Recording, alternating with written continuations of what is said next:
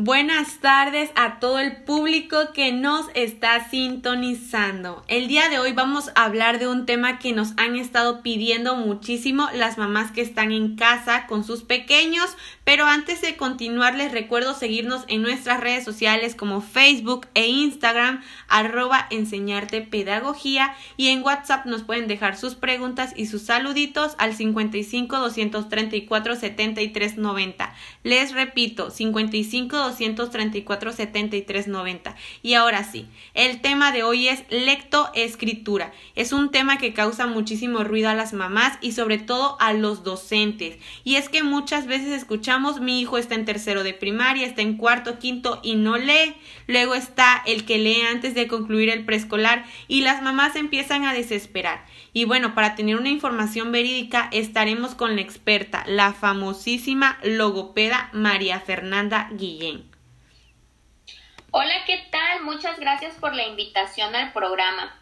Es un gusto poder compartirles conocimientos a las mamás y a los docentes que lo necesitan en este tema importante que es la lectoescritura. Un placer que estés con nosotros aclarando todas estas dudas y para comenzar, María Fernanda, ¿qué es la lectoescritura?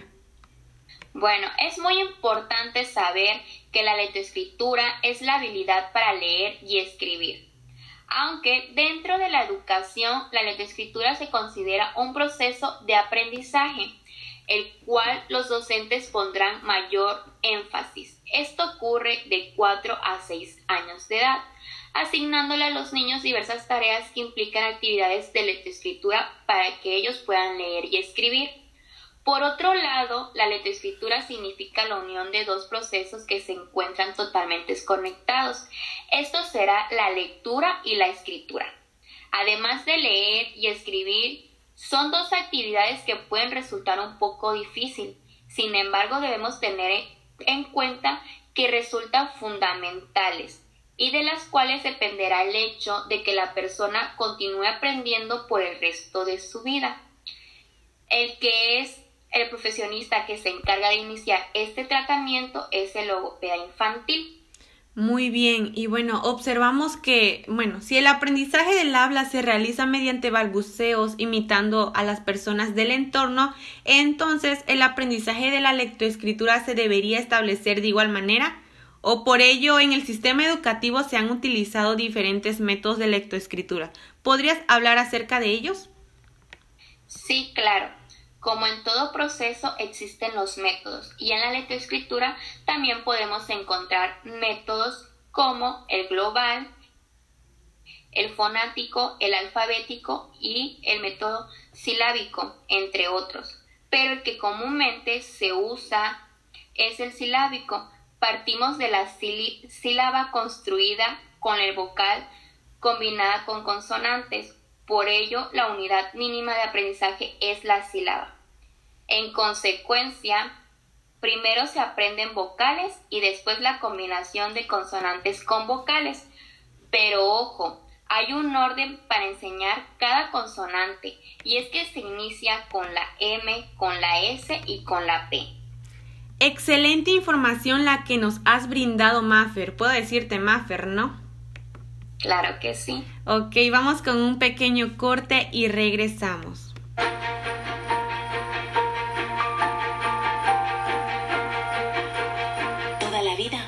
Juntos. Juguetos. Estamos de vuelta y para continuar nos podría responder la pregunta de Mayra Centeno que nos dice cómo trabajar la lectura y escritura infantil. Muy buena pregunta que nos está realizando la señora Mayra. Y efectivamente, el aprendizaje de los procesos de lectoescritura infantil es uno de los más importantes en la vida de las personas con muchos matices y múltiples beneficios. Por ello es la base del aprendizaje posteriores y además el motor del desarrollo del pensamiento del lenguaje y de la inteligencia del niño. Además, dominar estos procesos es garantía de éxito en los estudios y en la vida. Es importante que dejes que siga su propio ritmo de aprendizaje. No tratar de imponerles que comprendan demasiadas letras. Además, es mejor que vayan construyendo ellos mismos el aprendizaje de lectoescritura en primaria poco a poco, sin miedo y sobre todo con ilusión de aprender. Haz que pierda el miedo a las letras y que valoren lo que significan y lo que pueden hacer con ellas. Para ello, hay que mostrarles en todo momento el sentido de las letras, cómo formar palabras, cómo están formadas las frases y con todo ellos podemos elaborar mensaje. Pero también existen actividades que pueden ayudar a la lectoescritura de su hijo. Muy bien, esperemos que se haya aclarado la duda de la señora Mayra y aquí nos está llegando un saludito para Alejandra Plasencia de parte de su querida amiga Daisy. Saludos Ale, te quiero mucho y espero verte pronto. Esperemos y se vean pronto estas amiguitas, pero bueno, continuemos con el tema, ¿ok, Maffer? Pero, ¿qué nos puedes decir acerca de lectoescritura en primaria? Ya nos hablaste de la infantil, vamos a consolidar primaria. Ok, muy bien. En la primaria también se ve lo que es la lectoescritura. Y es recomendable introducir al pequeño en el mundo de la lectoescritura en primaria de forma natural. Por ello, no hay que forzar el aprendizaje cuando aún no están preparados. Además, dejar que el pequeño observe las letras, intente trazarlas y pregunte por ellas, pero no hay que presionarlo para su aprendizaje. En consecuencias, aprovecha, hay que aprovechar la curiosidad natural y el interés del niño. Buscar objetos, cosas de interés al pequeño y aprovechar para introducirlo a la escritura. La lectoescritura en primaria se basa en el tipo de cosas y por último tener paciencia con los pequeños. Cuando escriban o lean si se equivocan, no hay que hacerle traumática la situación de aprendizaje es importante para abordar la lectoescritura en la primaria de una forma adecuada. Increíble esta información y es que muchas veces forzamos a nuestros pequeños que aprendan a leer sin saber que hay etapas, que no hay que forzarlo. Pero podríamos hablar ahora acerca de lectoescritura en adultos, nos pregunta la señorita Belén Wood. Pero antes de eso vamos con un corte comercial y regresamos. Huevo hace más por ti de lo que piensas. Con prepararse en menos de 5 minutos. Comer más huevos hace más por ti. Y estamos de vuelta para responder la duda de la señorita Belén. Adelante, María Fernanda. Muy bien, la lectoescritura también se presenta en adultos y es algo paradójica en nuestra clínica de logopedagogía en Madrid, ¿qué crees? Hemos realizado numerosas valoraciones de adultos con problemas de lectoescritura.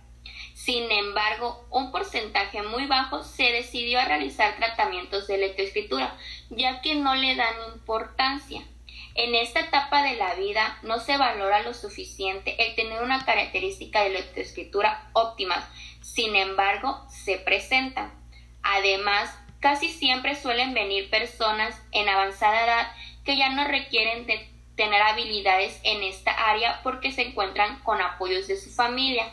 Sin embargo, nosotros siempre recomendamos una valoración de lectoescritura en adultos positiva. Muy bien, sí, es que muchas veces, pues algunos dicen ya estoy muy grande, ya no voy a aprender.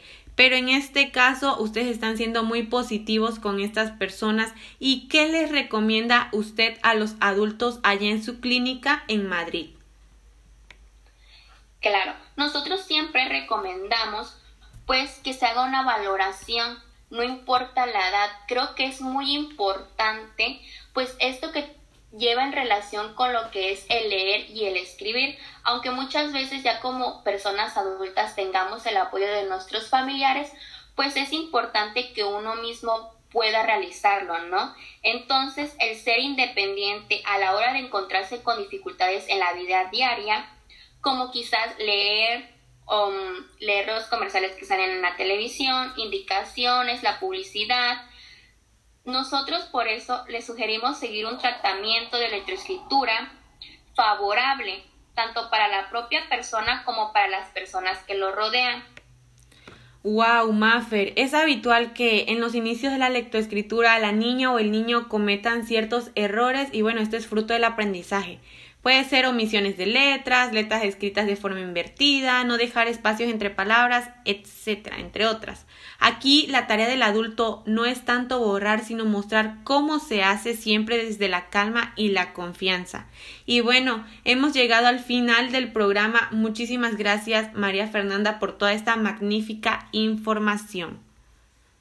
No, muchísimas gracias a ustedes por haberme invitado a su programa y sobre todo esperando y les haya funcionado esta información de la escritura que como ya pudimos escuchar se ve desde lo que es preescolar hasta las personas adultas.